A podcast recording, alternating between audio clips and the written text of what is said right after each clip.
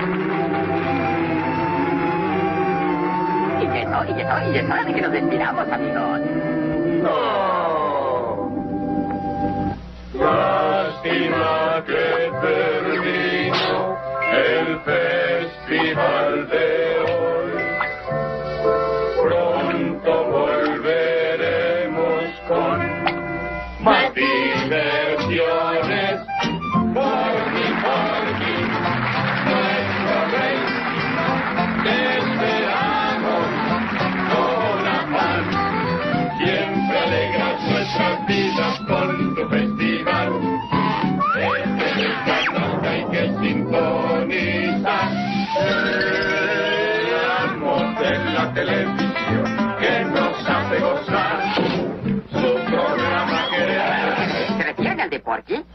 sí, señor. No se olviden de sintonizar este canal para este gran festival.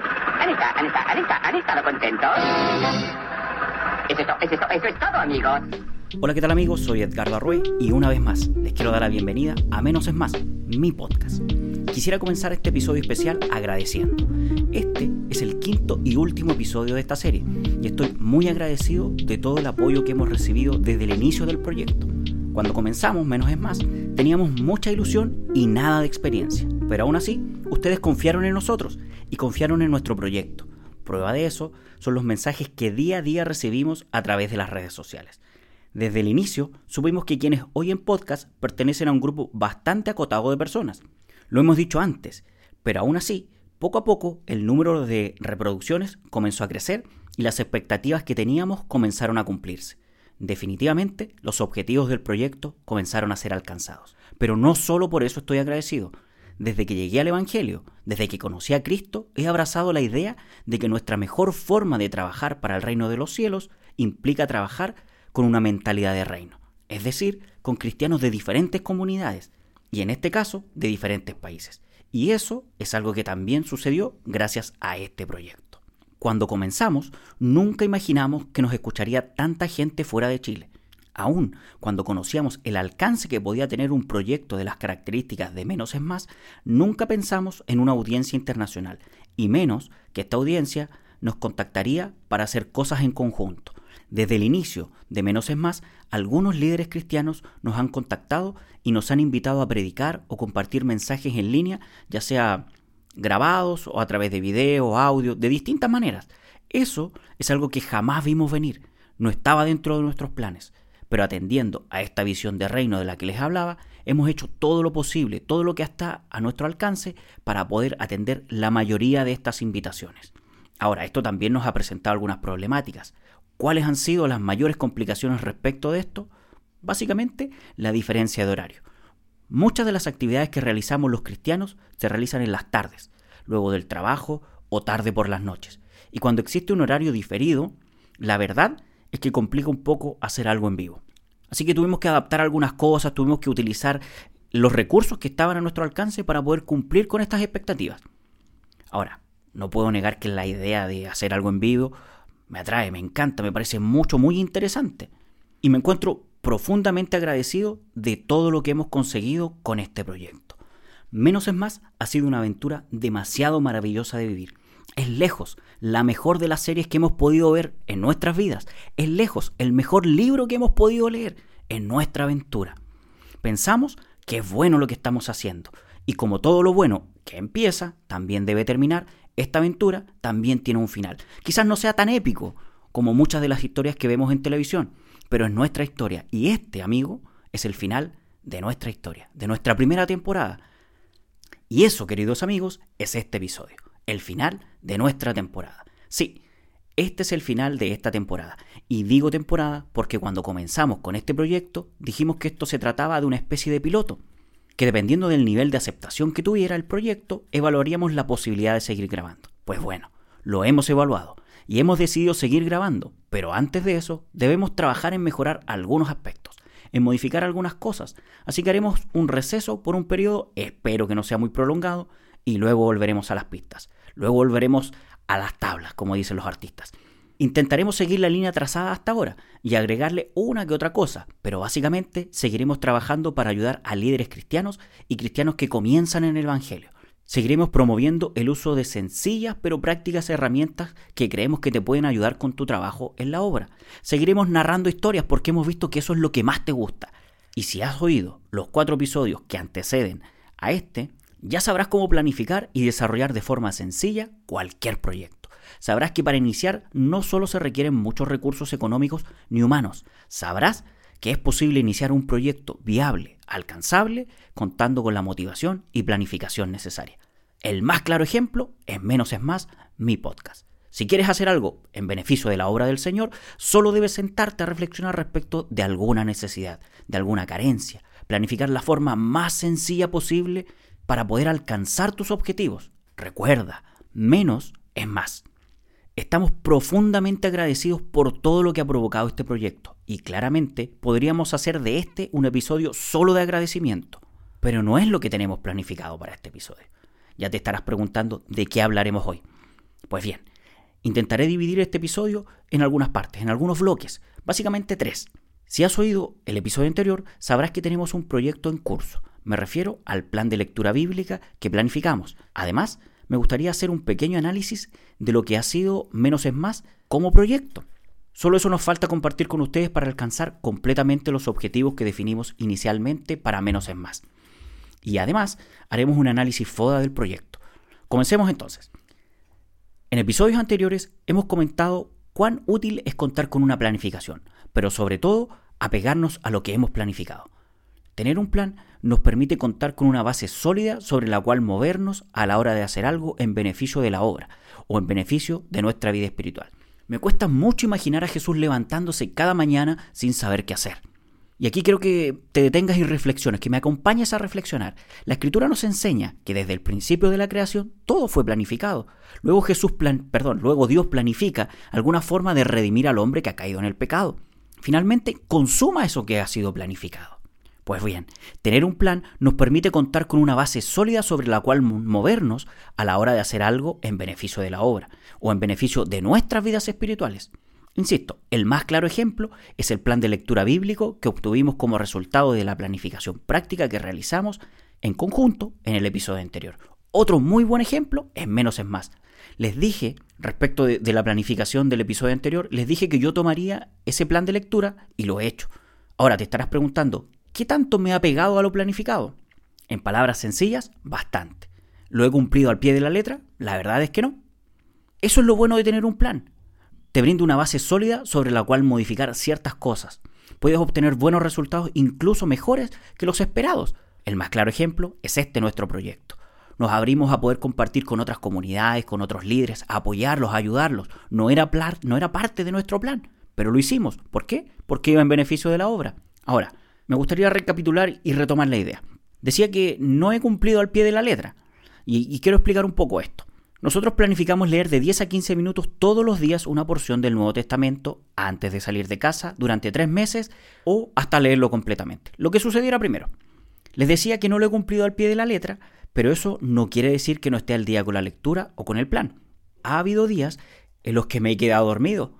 Créanlo ustedes o no, soy humano, no soy un robot. Hay días en los que me levanto con mucho sueño y no tengo ganas ni de ir a trabajar ni de ser 100% cristiano. Y he salido apurado al trabajo, por lo que no he podido leer en casa. Y lo he hecho camino al trabajo o una vez que regreso a casa. Pero lo he hecho. Ahora, siendo mucho más honesto, quiero comentarles que incluso ha habido días en los que me he sentido tan cansado que no he leído nada. Pero ojo, el plan de lectura es tan liviano que permite recuperar al otro día. Ahora, ¿Cuál es la complicación de no apegarse a lo planificado? Lo hemos dicho siempre. Hace las cosas más difíciles y requiere un esfuerzo mayor. Así que he tenido que esforzarme más para poder alcanzar los objetivos que hemos trazado. Pero ojo, cuando el objetivo lo vale, es algo que debes hacer.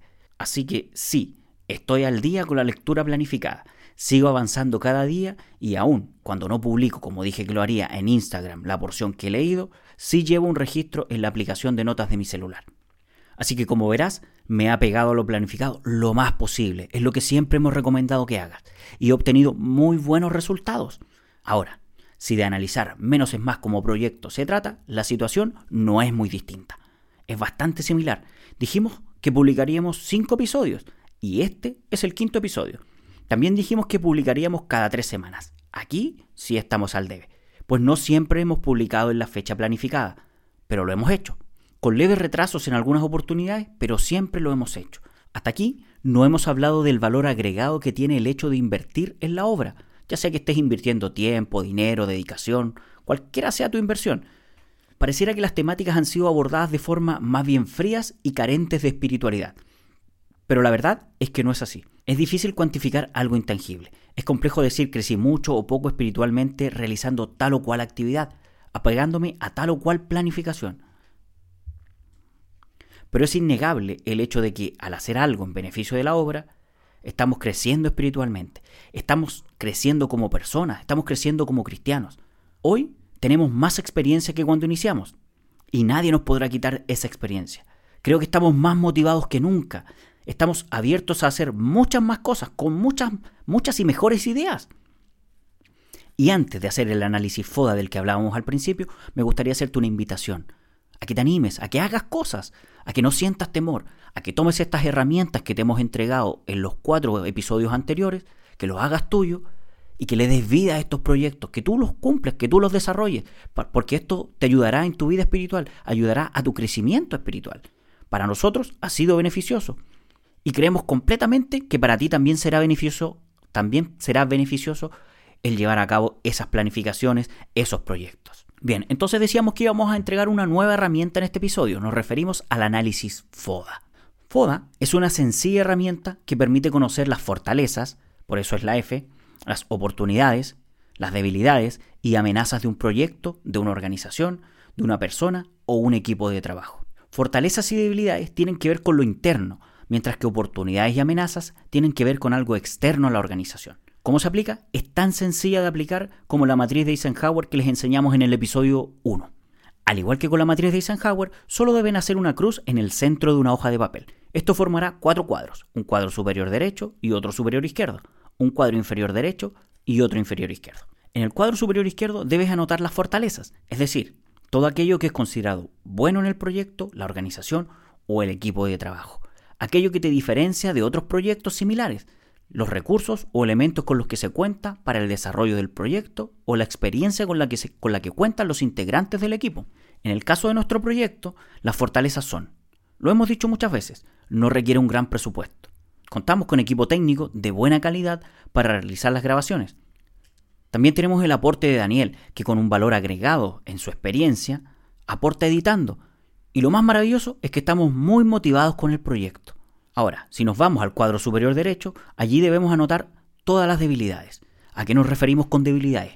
Con las carencias de la organización o del equipo de trabajo, aspectos que otros proyectos abordan de mejor forma que nosotros, recursos limitados con los que contamos. En nuestro caso, el recurso más limitado que tenemos es el tiempo. Analizar las métricas de las reproducciones queda en evidencia que el episodio es mayoritariamente escuchado durante los primeros 15 días que siguen a la publicación. Luego de eso, disminuye considerablemente las reproducciones y aun cuando quisiéramos publicar cada 15 días o menos, no contamos con el tiempo suficiente para eso. Al menos no por ahora.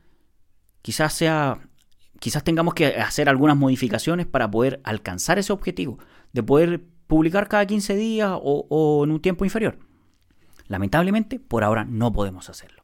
Otra de nuestras debilidades es que no tenemos experiencia en marketing o publicidad. Todo lo que hacemos respecto de publicidad es más bien del tipo ensayo y error, como gran parte de lo que hacemos. Se los comenté en el primer episodio. En lo personal, no tengo tanta experiencia en redes sociales. Bueno, no como quisiera. Creo que eso ha ralentizado el crecimiento del proyecto, pero día a día aprendo más sobre el tema. Cada día conozco gente que ayuda con eso. Periódicamente recibimos consejos, comentarios en las redes sociales y eso la verdad es que nos ayuda mucho. Algo importante respecto de las debilidades es que nos permiten o nos presentan una gran oportunidad de crecer. En el caso de las redes sociales podríamos tomar el camino largo y aprender por nuestra propia cuenta a través de la lectura o quizás tomar el camino corto y pagar un curso. De una u otra forma, siempre existirá la posibilidad de mejorar. Y eso es lo maravilloso de las debilidades. En el cuadro inferior izquierdo anotamos las oportunidades y dijimos que tenía relación con algo externo. Y en este caso tienen relación con mercados o nichos desatendidos, con mercados o nichos poco atendidos, poco abordados, necesidades inmediatas que deben ser atendidas, coberturas en los medios de comunicación o redes, sociales. Si de nichos y necesidades inmediatas desatendidas se trata, creo que hay varias. Eso ofrece una oportunidad inmensa de crecimiento y estoy convencido de que poco a poco, en menos es más, podremos ir abordando algunos de estos nichos. No todos, pero claramente presentan un desafío interesante para futuras temporadas. En el cuadro inferior derecho anotamos amenazas. Esto tiene que ver con cambios externos a la organización. Mayoritariamente aborda temáticas legales que no están en manos de la organización o el equipo de trabajo el modificarlas. También está la cobertura negativa de los medios de comunicación o de las redes sociales. Cambios de actitud de los receptores del proyecto hacia la organización o el proyecto. En este sentido, las políticas legales de Spotify son una amenaza para nosotros. Usamos una cuenta gratuita para publicar. Si esta política cambiara, nos veríamos enfrentados a tener que aumentar la inversión. Además, nos hemos enterado que existen países donde Spotify aún no funciona. Es por eso que no hemos podido llegar a esos países. Ahora, si de amenaza se trata, Creo que la mayor amenaza es un cambio de actitud por parte del receptor del proyecto, o más bien por cristianos que de una u otra forma han sido dañados y ya no quieren saber nada del Evangelio. Por el contrario, han sido tan dañados que muchas veces su respuesta ante este daño es un desprestigio total del Evangelio. Sabemos de muchos casos como este. De hecho, esa es una de las razones por las que decidimos iniciar un proyecto en redes sociales y creo que en parte ha dado resultado. Y para terminar la idea del análisis FODA, quería comentarles que existen quienes recomiendan hacer un análisis FODA antes en la etapa de planificación del proyecto. Concuerdo completamente con eso, pero creo que lo más recomendable es aplicarlo periódicamente.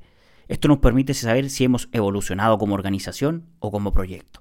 Ahora, sin importar la metodología que utilices para planificar o controlar el cumplimiento de los objetivos, creo que lo importante es hacer algo en beneficio de la obra. Lo hemos dicho en cada episodio.